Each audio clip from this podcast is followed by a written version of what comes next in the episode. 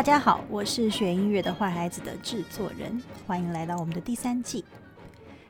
大家应该有感觉到坏孩子在第三季的变化吧？尤其是在 Podcast 与 Medium 这个文字平台，听觉与视觉的同步上架。其实原因很简单，在前两季《弦乐的坏孩子》Podcast 所建立的对于听觉美感的基础上，我们想带领大家加上一些视觉上的辅助，尤其是可以更知道怎么看懂，更知道怎么理解一些珍贵的音乐历史记录。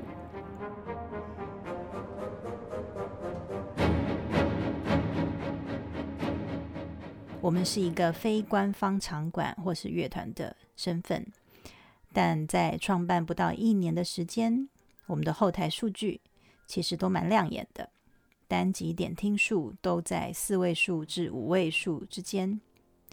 例如上一季的最终集《游戏时间》，不含计算 Spotify 在单集的点听就将近五千四百多次。后台的数据也告诉我们。坏孩子面对着许多蛮不同的族群、年龄与喜好呢，因此在第三季我们会有更系列性的规划。在坏孩子精选三集打头阵之后，就会进入其他不同的系列。在上周我们谈到了音乐诠释这件事，那今天在第二集我们来谈谈作曲家还有他们的创作，到底一首曲子。是怎么写出来的？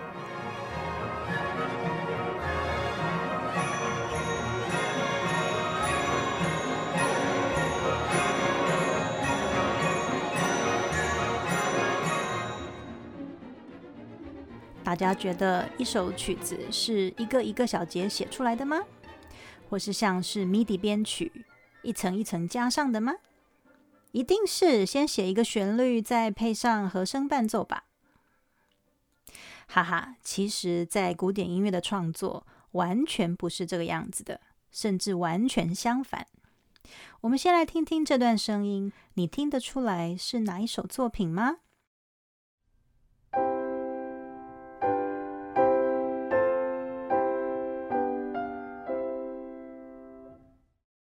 其实，这就是大家耳熟能详的，甚至你也可能弹过的。Mozart C 大调钢琴奏鸣曲作品 K 五四五号。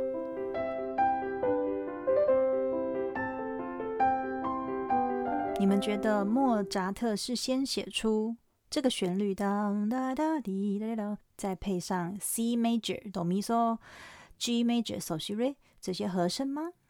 我们再听一次，大家有没有觉得听起来像是第一句的和声进行？长出第二句的一些更多的变化呢？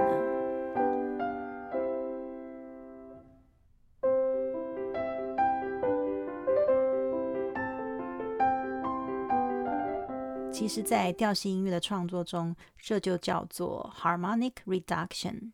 这很像是在盖一栋建筑物的时候，用许多钢筋所支撑出来的钢架所形成的基本结构。不免的听觉总是会被最明显的高音声部旋律所吸引，然后我们就自然而然以为旋律是最重要的，和声都是来配它的，这很正常。但是更进一步的听觉美感，或是说对于所有艺术物件想要有更深一层的领会，应该都不是单层次的吧？那我们再来听听这段音乐，猜猜看是哪一首作品的钢架？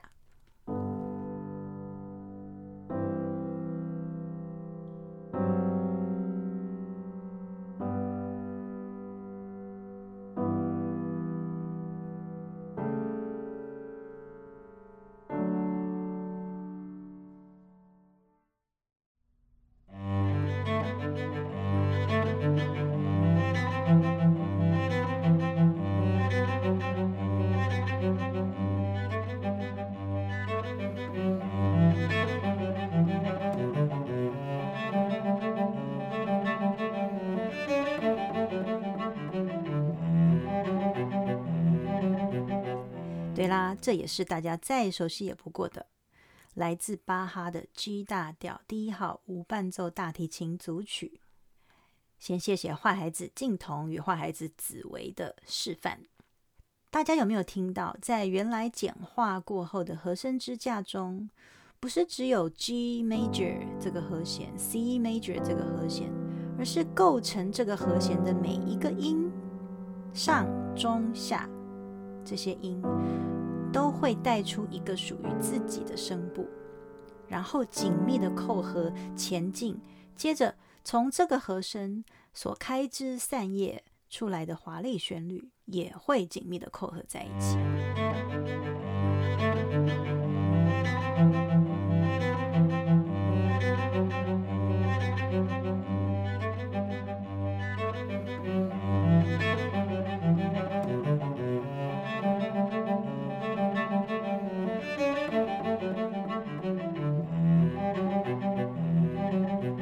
所以在古典音乐的世界，我们不会只说和声 （harmony），而是和声与声部导向 （harmony and voice leading）。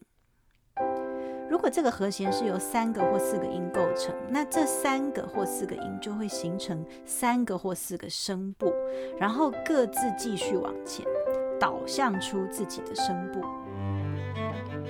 然后形成许多不同复杂程度的旋律，同时进行。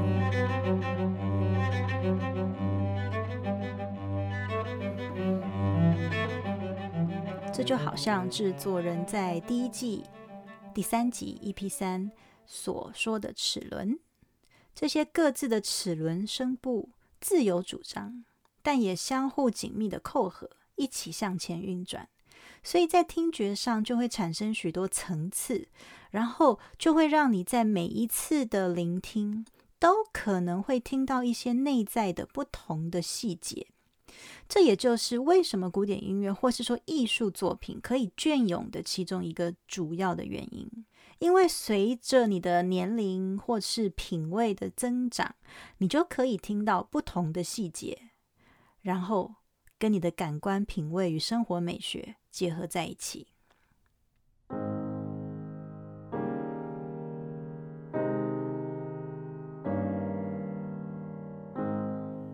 你应该猜到了吧？刚才这段和声进行，就是制作人心目中数一数二的美丽作品——贝多芬悲怆钢琴奏鸣曲的第二乐章。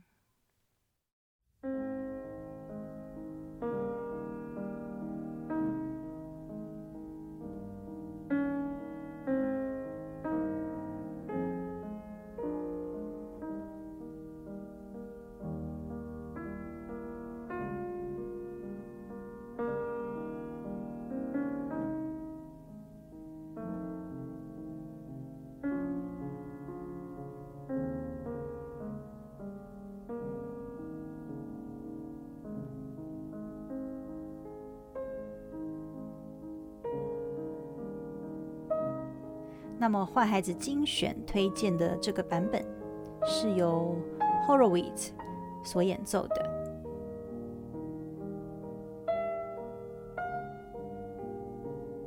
制作人觉得网络上其他版本的诠释有些过于旋律独大，牺牲其他声部的单一感；有些过度弹性，速度过度煽情。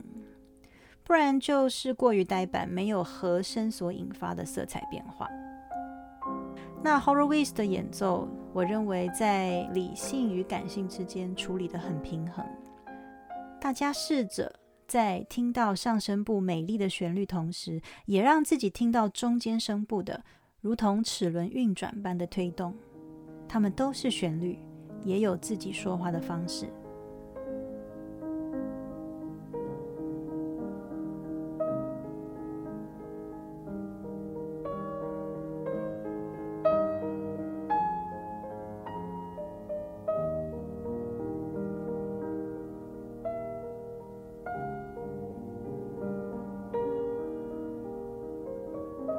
所以以后在听音乐的时候，是不是可以不要只听上面的旋律了呢？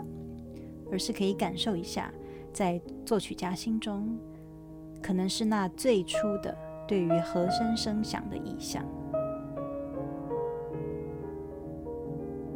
就请大家在听完 Podcast 之后，前往 Medium 把这个极为深刻的演奏版本听完，相信你的听力美感又会向上一个层次了。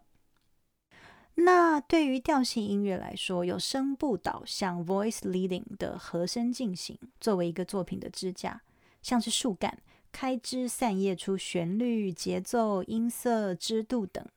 那对于非调性的二十世纪音乐来说，其实和声的意义又进化了。有时候，一个和弦和声声响，可能就是一整段或是一整首音乐的核心了呢。I put the piano on this wall. I worked from the beginning of the day to the end of the day. I continued to work after the dinner. When I was very, very tired. I went to bed. 接下来的这部历史影片的推荐，就是记录作曲家 Igor Stravinsky 史特拉文斯基回到当时创作《春之祭》的时候所住的地方。老先生兴高采烈的跟大家介绍：“这是我创作的地方，这里有一台钢琴，我在这面墙写上手。”然后他在钢琴前面弹奏了这一段《春之祭》里最重要的和弦。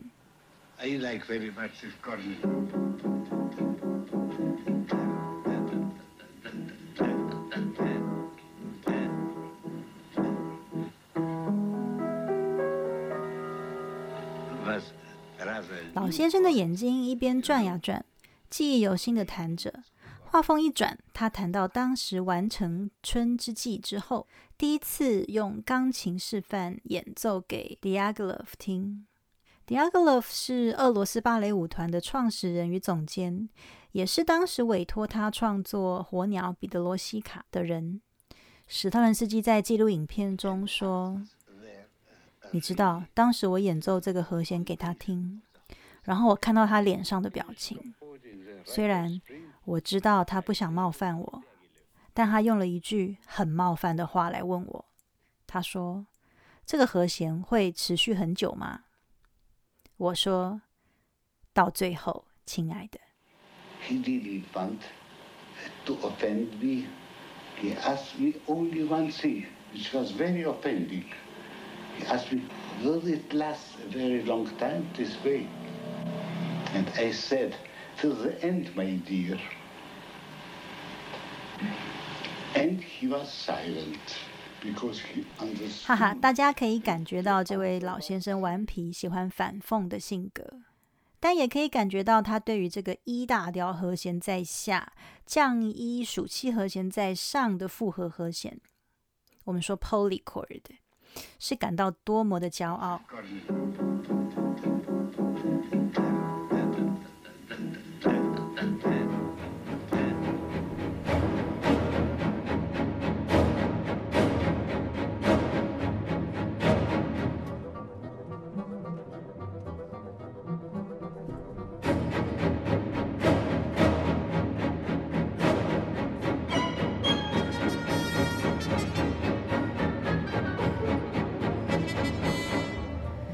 所以，一首曲子到底是怎么写出来的？我想，应该就是基于两件事：一个是想象的能力 （imagination） 跟技术的工艺 （craftsmanship） 这两件事。对于音乐来说，和声声响有一点像是作曲家心中直觉天外飞来一笔的意象，心中想听到的最初的声音灵感。然后接下来就需要 imagination 跟 craftsmanship 的持续发酵，怎么样把这个和声声响开枝散叶出其他的音乐元素？好啦，今天的课程就到这里，就请大家听完 podcast 之后，到 Medium 来领赏这些由坏孩子精选的影片。如果在 Medium 文章页面无法看到全文，请直接点击文章标题，全文就会出现。同时，也别忘了按下绿色的 Follow 键，才不会错过坏孩子的文章。我们是学音乐的坏孩子，我们下周见。